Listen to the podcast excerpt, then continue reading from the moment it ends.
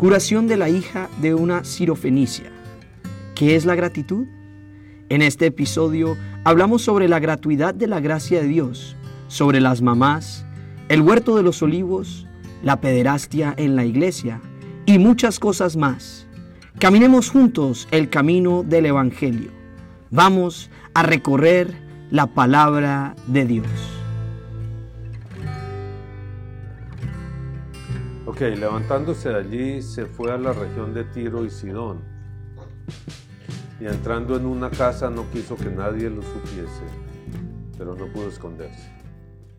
Porque una mujer cuya hija tenía un espíritu inmundo, luego que oyó de él, vino y se postró a sus pies. La mujer era griega y sirofenicia de nación, y le rogaba que echase fuera de su hija al demonio. Pero Jesús lo dijo, deja primero que desacien los hijos, porque no está bien tomar el pan de los hijos y echarlo a los perrillos. Respondió ella y le dijo, sí, Señor, pero aún los perrillos debajo de la mesa comen de las migajas de los hijos. Entonces le dijo, por esta palabra ve, el demonio ha salido de tu hija. Y cuando ella, y cuando llegó ella a su casa, halló que el demonio había salido y a la hija acostada en la cama. Bueno, un texto particular. Un texto particular que yo entiendo pues como todo tiene mucho contenido, ¿no? Tiene muchas cosas que decir. Em, entra en la casa, no quiere que nadie lo sepa, pero no pudo esconderse, la gente allá le llegó.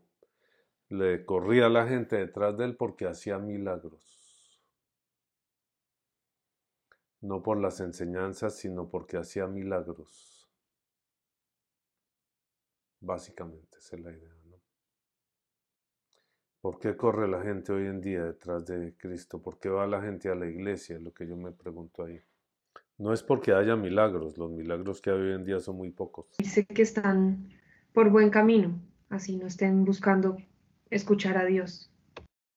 Por estar a salvo. Pues como algunos motivos diferentes. Uno por tradición, o sea, porque es la costumbre y y es lo que uno piensa que está bien hecho desde, desde el principio algunos, otros por temor, por temor, por temor de infierno, básicamente. Otros por otros por honestamente buscar salvación y buscar el consuelo en las palabras de Jesús, que también es cierto. Es, también es cierto, cuando uno oye el Evangelio hay momentos en los que lo, lo afecta a uno como personalmente otros sí, pues claramente buscando encontrarse con Jesús, ¿no? Pues, creo que por ahí podría ser. Ok. No pudo esconderse y la, la gente lo buscaba. Y fue a este lugar porque una mujer cuya hija tenía un espíritu inmundo. Luego que oyó de él, vino y se postró a sus pies.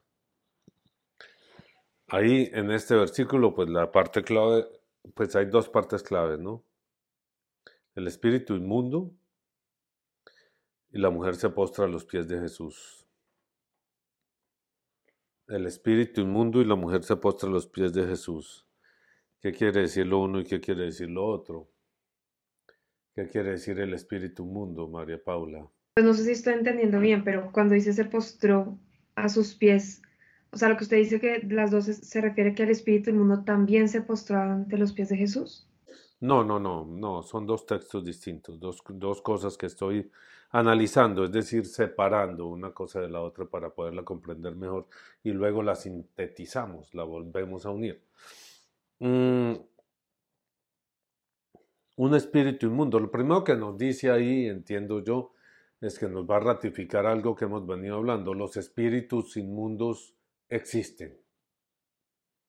Los espíritus inmundos y en todo el tratamiento que le da el Señor, a, que le da el, evangelista a este texto, yo creo que nos va a dejar en claro eso, lo mismo que, que, coloca tan en claro San Pablo en el capítulo sexto de la carta a los Efesios. Es la existencia de los espíritus inmundo, la existencia de los demonios. Creo que más abajo lo, llama, sí, lo que el demonio había salido. Espíritu inmundo igual demonio. Entran y salen de las personas. Em, digamos que, que, en términos eh, teológicos se habla de tres formas de, como de tres formas de influencia, de tres formas de manifestación de los demonios. Una es esta, está dentro de la persona y eso como una forma de posesión, ¿no? Esto es como una forma de posesión. Sí, creo que esto sería lo que en términos modernos se llama posesión. El espíritu inmundo está dentro de la persona y la tormenta y todo eso. Luego está,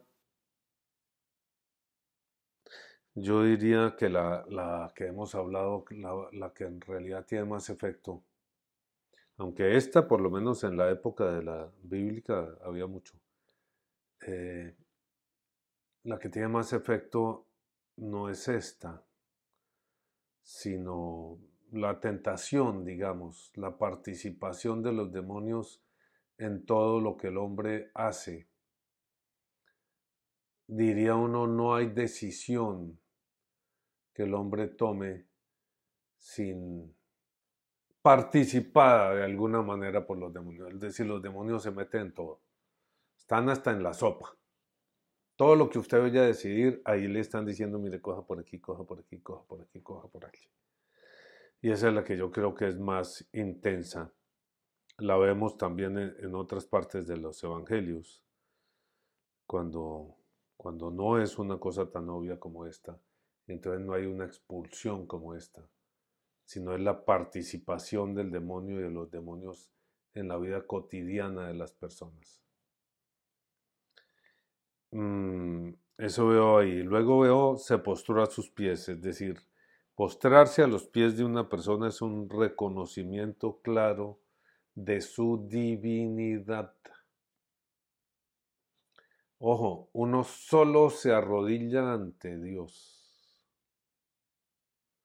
Ojo, eso me parece importantísimo, ¿sí? Se postura a sus pies porque le está pidiendo algo porque lo adora o por lo que sea. Uno solo se arrodilla ante Dios. Sergio.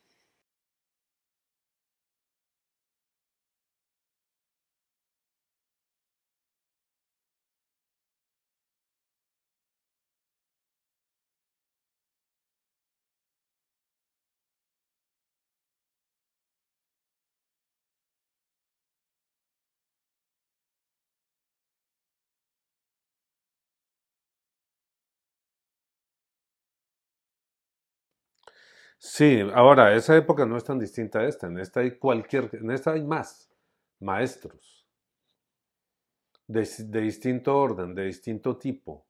Maestros para lo que usted quiera. Maestros que le enseñan a, a manejar los ángeles, a encontrar su ángel de la guarda. Sí, eso alquilan oficinas. Nosotros hemos alquilado una oficina para poner una, un centro de, pues, de, esta cuestión de ángeles.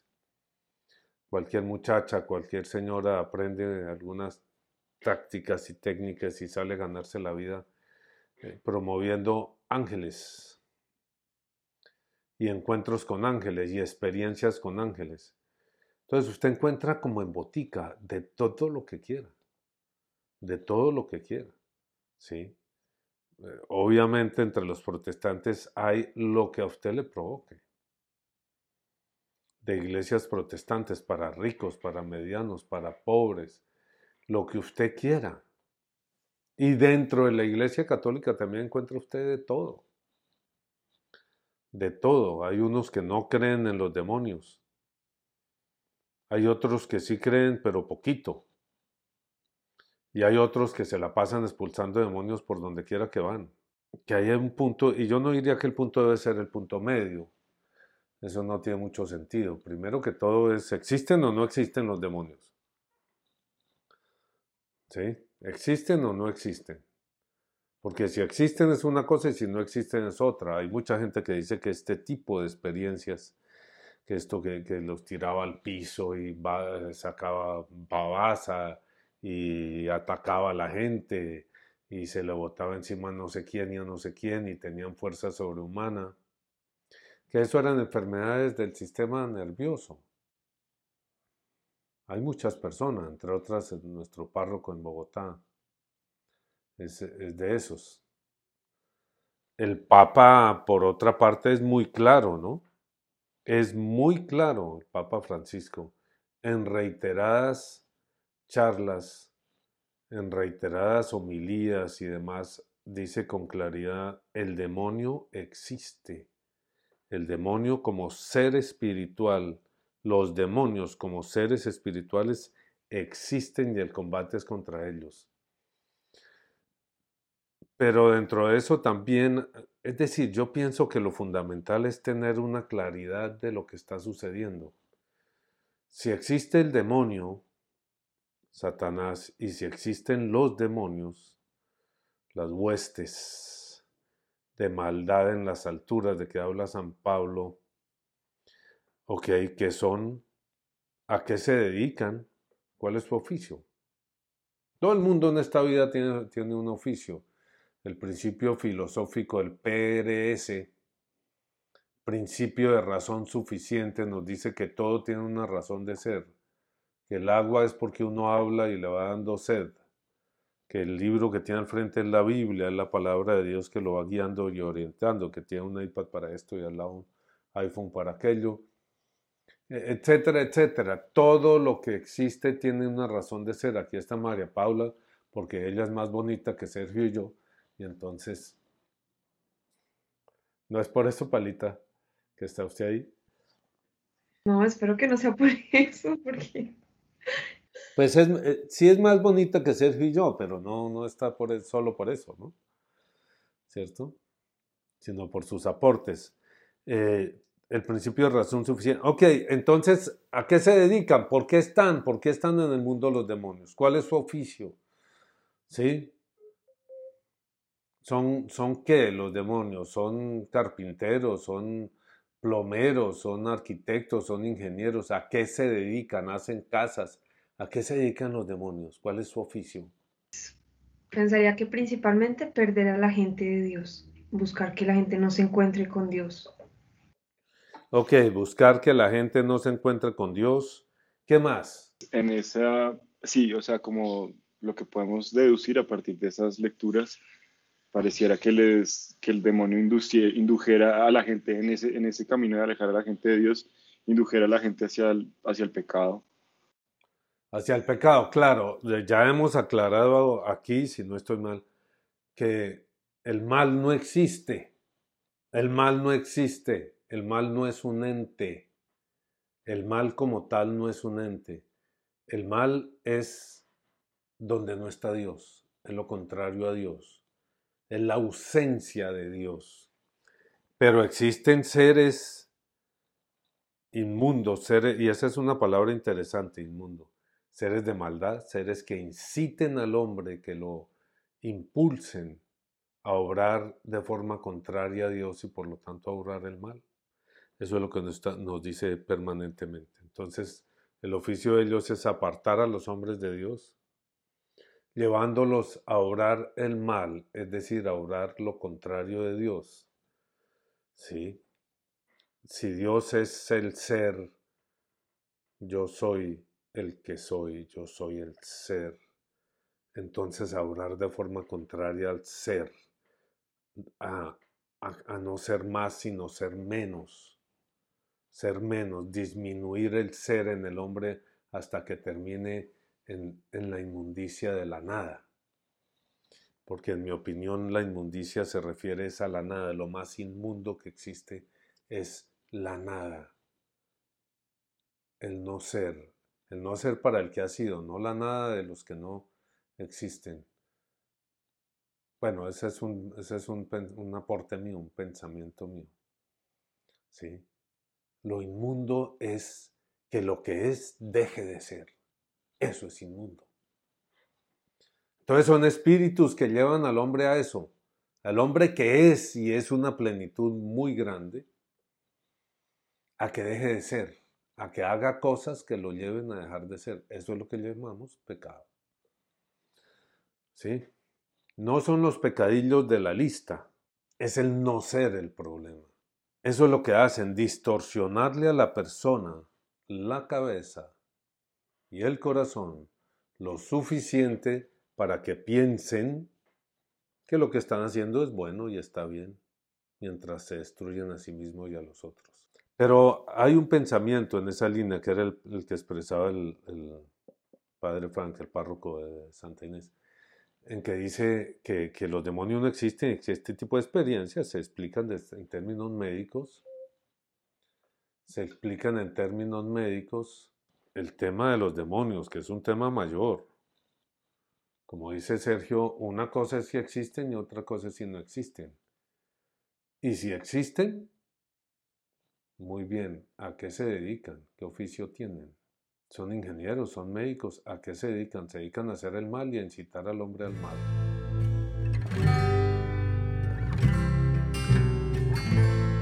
La mujer era griega y sirofenicia de nación y le rogaba que echase fuera de su hija al demonio. O sea, no era judía, no era, no era del entorno de Jesús. Jesús en realidad se concentra prácticamente todo el tiempo en los, en los judíos, en todo su, su ejercicio, su ministerio público es dirigido a los judíos. Ocasionalmente lo vemos tratar con otros, con samaritanos, que eran enemigos de los judíos, peligrosamente enemigos, pero ocasionalmente, ¿no?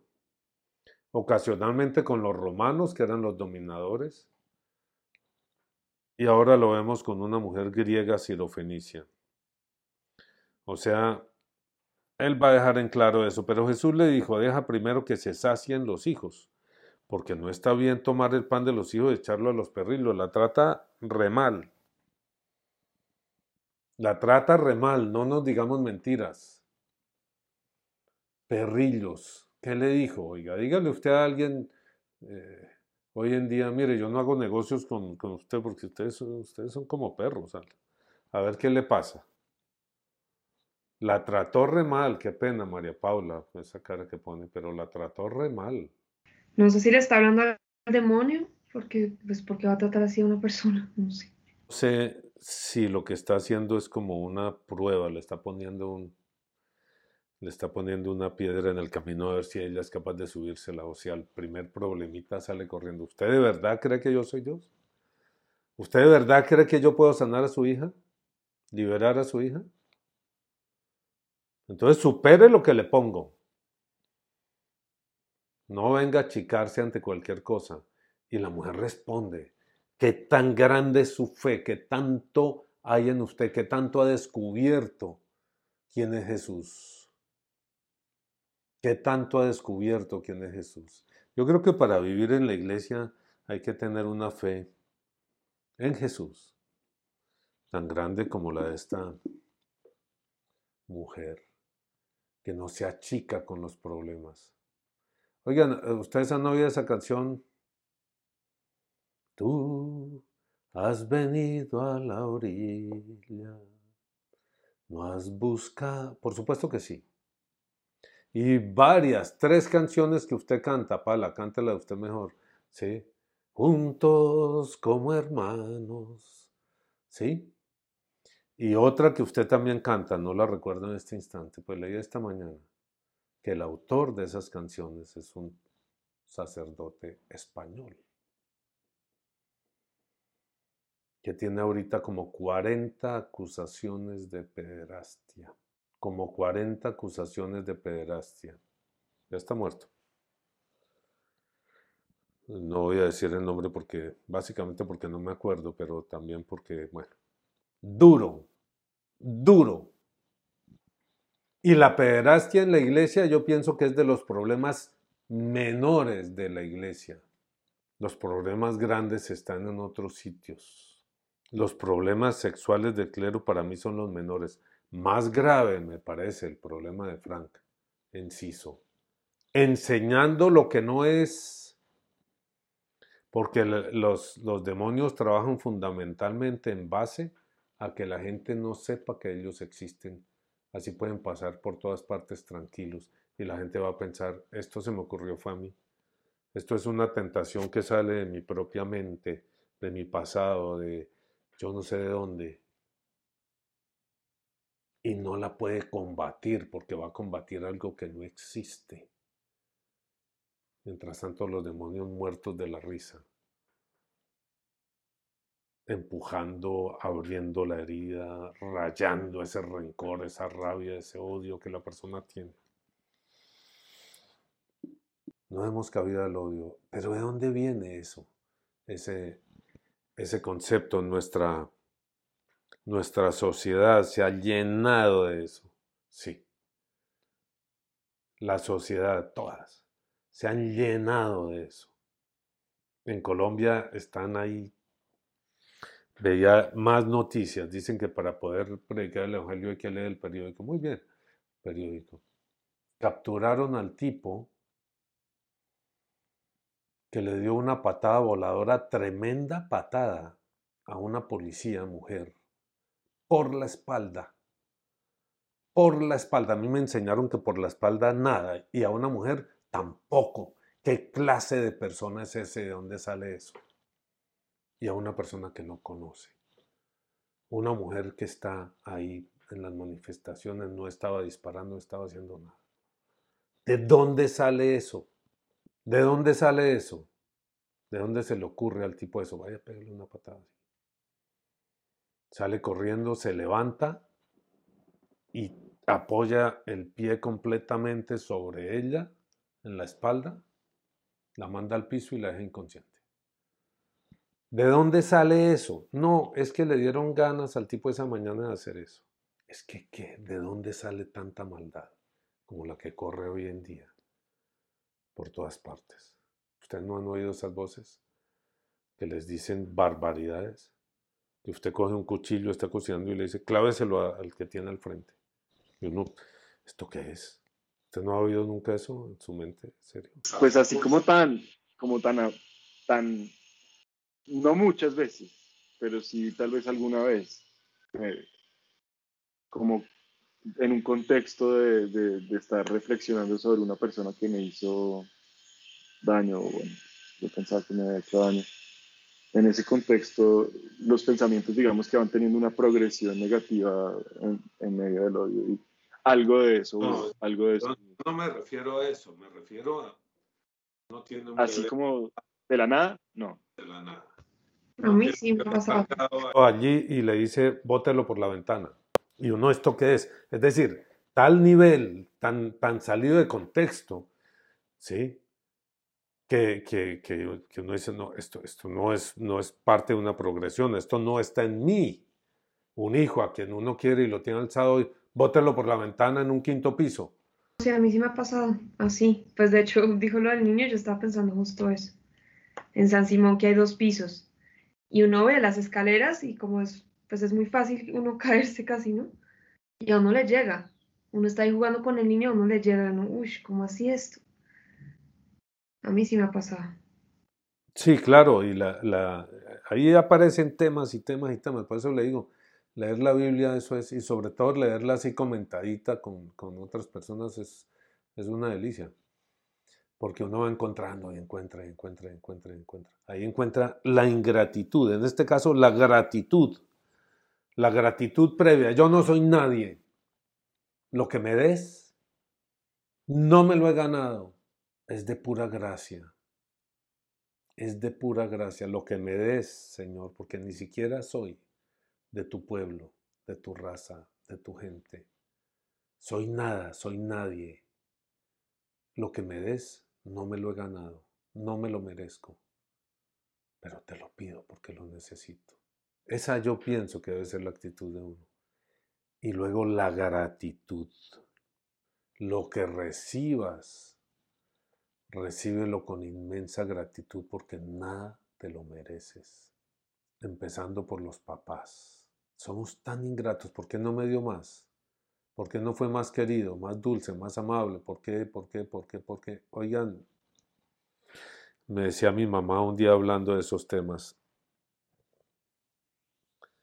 Me dijo, porque a uno no le enseñan a ser mamá. Uno lo hace lo que puede, lo que le alcanza. Pero esta parte no la dijo ella, claro, la dijo yo, pero continuaría la frase de ella. Pero te di la vida. Te tuve en mi vientre y te di la vida y te di de comer y te cuidé y te cambié los pañales. Eso sí me lo dijo un día. Y te eduqué y te ayudé a crecer y te indiqué el camino del bien. Pero mamá, usted no era muy religiosa, ¿por qué no? Cierto, he podido ser más, no lo dijo, pero es lo que yo pienso. Pero te indiqué el camino del bien día tras día, tras día y hora tras hora, y te corregí cuando obrabas mal. De golpe se me fue la mano con la correa, pero te corregí y aprendiste y no eres un bandido. Y eso es grande, y eso es grande. Y aprendiste a trabajar porque me viste trabajando a mí y a tu papá desde que estabas muy pequeño, nos veías trabajando. No me viste arreglándome las uñas por ahí tirada en una cama viendo televisión. Siempre me viste trabajando. Gracias. Gracias. Eso leo yo aquí en esta frase de los perrillos. Gracias a Dios y a mi mamá y a mi papá y a todo el que me haya dado algo. Pues uno hace negocio, le doy esto y usted me da aquello, ok, es un negocio. A todo el que me haya dado algo que yo no, no, no me gané. Y muchísimas personas, si ustedes revisan, si ustedes revisan, les hablo no solo a Pala y a Sergio, sino a nuestros oyentes, videntes o lo que sean, nuestros eh, suscritos. Oiga, de paso, suscríbanse. No solo vean el video, suscríbanse de verdad, la campanita, el like y suscríbanse que eso nos sirve. Tenemos que llegar a mil. Estamos como en 230. Tenemos que llegar a mil para que empiecen a, a monetizarnos y a poner esto en algún lado. Entonces, de una vez suscríbanse. Y revisen sus vidas. Y hagan cuenta, no solamente de las maldades que hicieron, sino a cuántas personas hicieron algo por ustedes y ustedes no han sido capaces de darle las gracias y tener una actitud de gratitud a esas personas, empezando por sus papás. Empezando por sus papás y lo digo desde aquí, desde mí, desde mi corazón, desde mis propias faltas que he sido ingrato.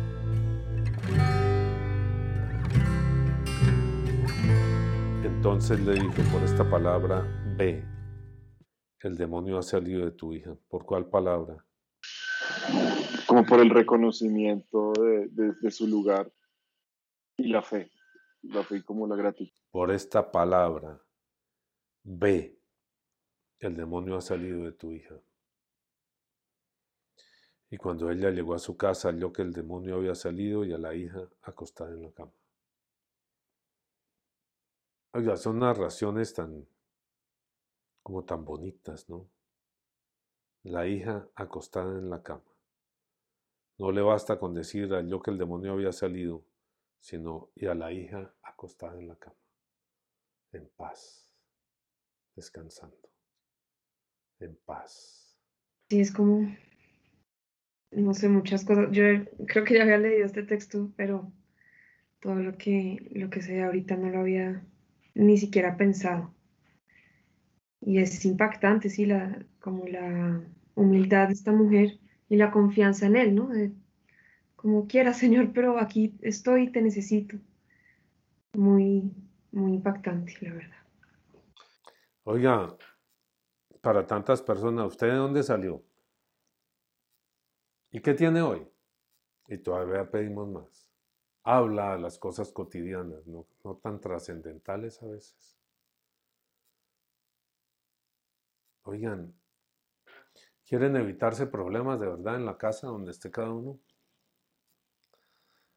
Llega a la casa y dígale a quien sea gracias. A la mamá, si la tiene por ahí, al papá. Así, salido de la nada. Ma, hoy en día dicen ma, en mi época se decía mami. Ma, gracias. Un abrazo y un beso. ¿De qué? Si no, yo no le dado el almuerzo. ¿De qué? Gracias por todo, por ser mi mamá. Al papá. Así salió de la nada. Un mensaje, si no tiene, si no vive con él. Gracias, pa, por todo lo que me has dado. No más, no más, no, no, no, no. Usted qué es lo que quiere. No, nada, nada, pa. Gracias.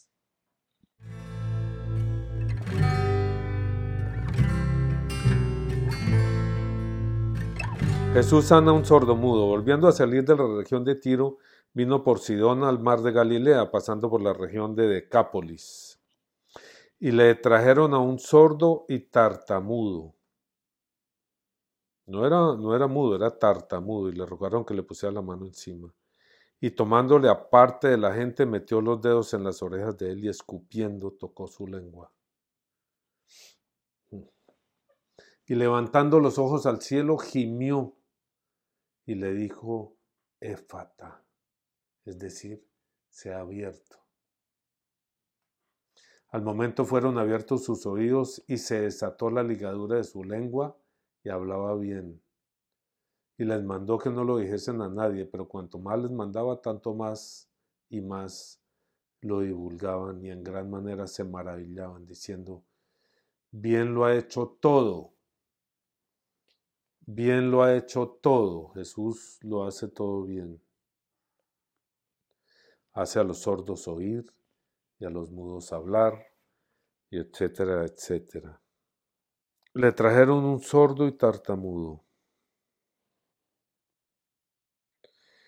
Y le rogaron que le pusiera la mano encima. Pero a él no le bastó. poner la mano es una forma, imponer las manos, ¿no? Es una forma tradicional de, de sanar, de comunicar algo, de comunicar el espíritu. Tiene algo especial, no sé si ustedes lo han vivido, cuando le imponen a uno las manos. Hay algo especial en las manos, ¿no? Hay un, episodio sobre eso de las manos, pero ese es más intenso.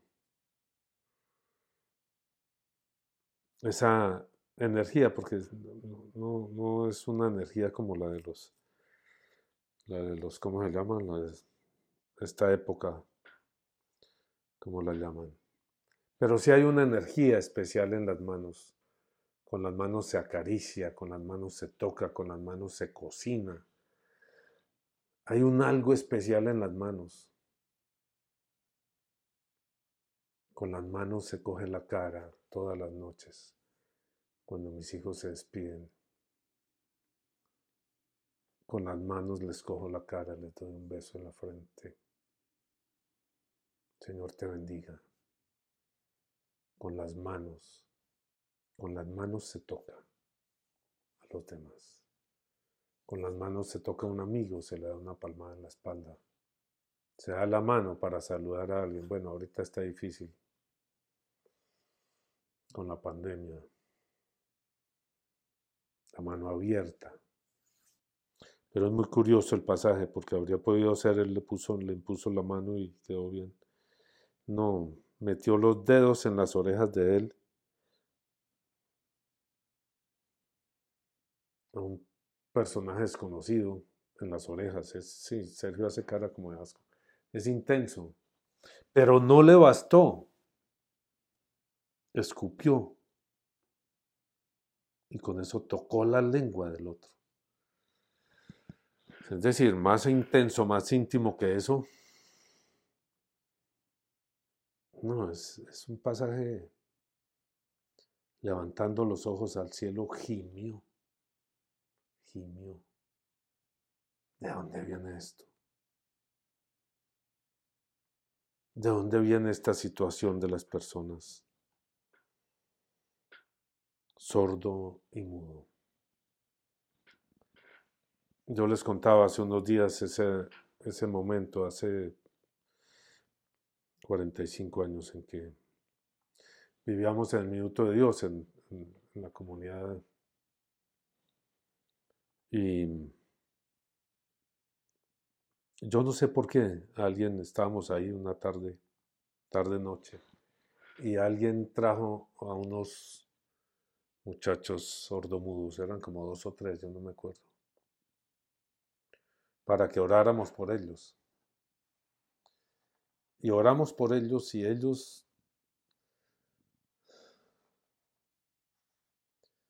oramos con todo nuestro corazón y la intensidad y, no pasó nada. Y ellos gemían. Gemían con ese gemido del sordo que es tan extraño porque él no lo oye. Generalmente una cosa es ser sordo y otra cosa es ser mudo, ¿no? Generalmente lo que llamamos sordomudos son sordos, pero no mudos. No tienen nada en las cuerdas vocales, en, este, en el sistema para hablar.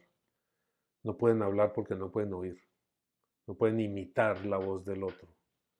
Entonces son unos ruidos rarísimos, ellos no los oyen, no saben qué sonido están emitiendo, chillidos, cosas así, cuando intentan hablar.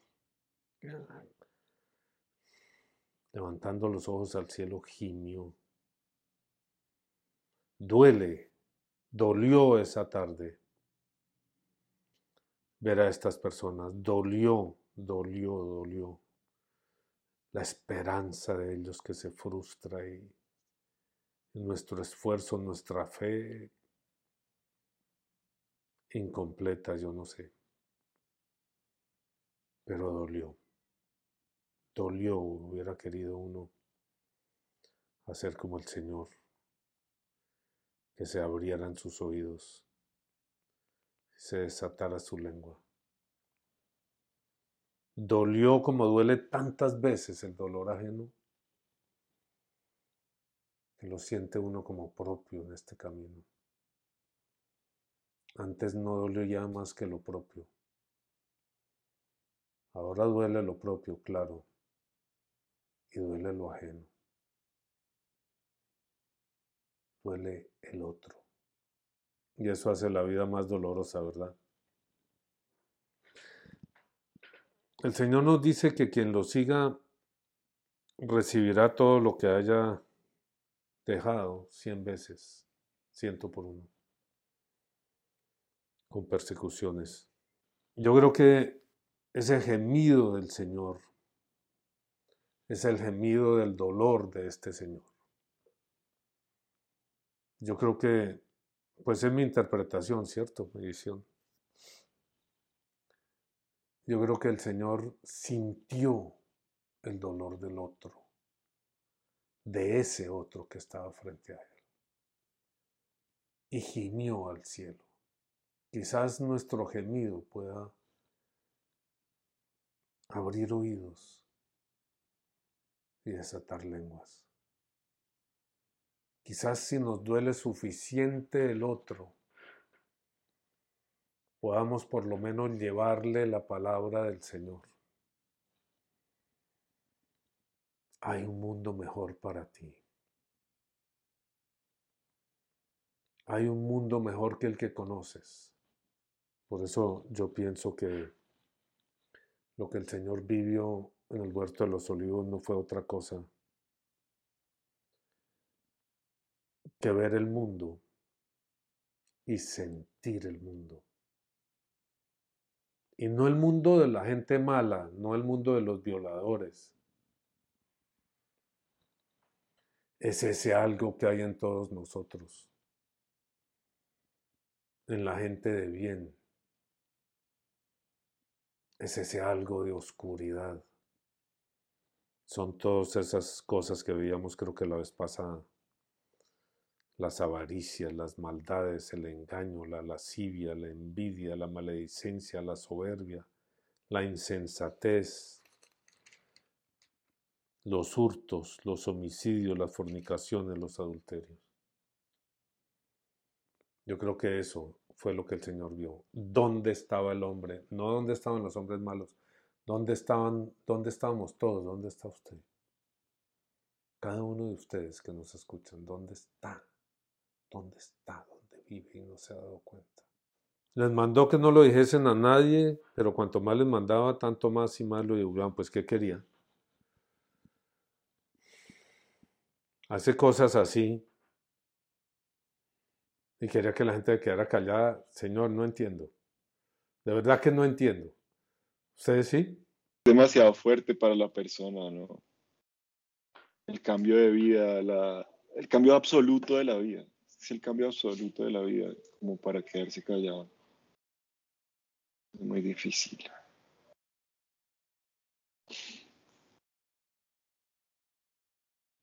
En los evangelios, que no entiende uno bien a qué se refiere, ¿no? Hay que mirarlo desde diferentes puntos de vista para ver de qué se trata. Ese no le dijesen a nadie es, extraño, está por todas partes, ¿no? El secreto mesiánico, él guarda el secreto mesiánico hasta que Pedro lo, lo, lo declara abiertamente y a partir de ahí ya cambia la actitud pero el secreto mesiánico está amarrado a la cruz. No sé si sea algún tipo de guiño cultural o, algo así como, como que él sabía que entre más uno diga que no diga, que, que no cuente el cuento, pues más la gente lo hace. Pero no sé si sea algo como cultural, no sé. ¿Quién sabe, no? Uno ahorita lo que quiere es que mucha gente no se les olvide la campanita y todo este cuento no, que mucha gente lo oiga uno. Queremos llegar a la gente, ¿no? No queremos esconder. Mm. ¿Quién sabe, no? Uno, uno no sabe si, si lo que corresponde es que lo que hemos descubierto, que creo que hemos descubierto cosas eh, muy fuertes, muy profundas, muy intensas. Y sin embargo, nos movemos en grupos tan pequeños, ¿no? No manejamos grupos de 3.000, de 5.000, ni de 200. Somos una pequeña familia de treinta y pico de personas. Sí, el problema es que el descubrimiento de que es el Mesías va ligado, amarrado a que lo que sigue ahora es la cruz. Descubrir el Mesías es el comienzo de la pasión. Este camino, cuando uno llega como a las partes más fuertes, más intensas, cuando logra hacer de sí mismo algo parecido a lo que uno siempre quiso ser, es cuando comienza el final. Y quizás obedezca a que a medida que uno se aliste, es decir, todo el esfuerzo, este, este esfuerzo no es para vivir aquí, ¿sí? Toda la enseñanza, el evangelio, el estudio, la oración, todo esto, sino es para poderse ir, para poderse encontrar con el Señor. Esto es una preparación para un encuentro. No es como decía mi papá, unos principios muy bonitos y básicos para la vida. No, no, no, no, la vida no está aquí, la vida está en el cielo. Esto es una preparación para irnos Palita, y en la medida en que usted esté lista,